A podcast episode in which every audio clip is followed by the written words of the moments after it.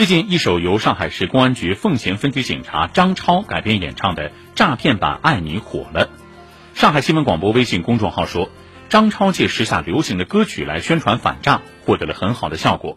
早在2018年，他推出的第一部反诈歌曲知否知否这是骗子的计谋就曾冲上热搜。张超说，用大家喜闻乐见的形式来做反诈宣传，最主要的目标还是提高传播的效果。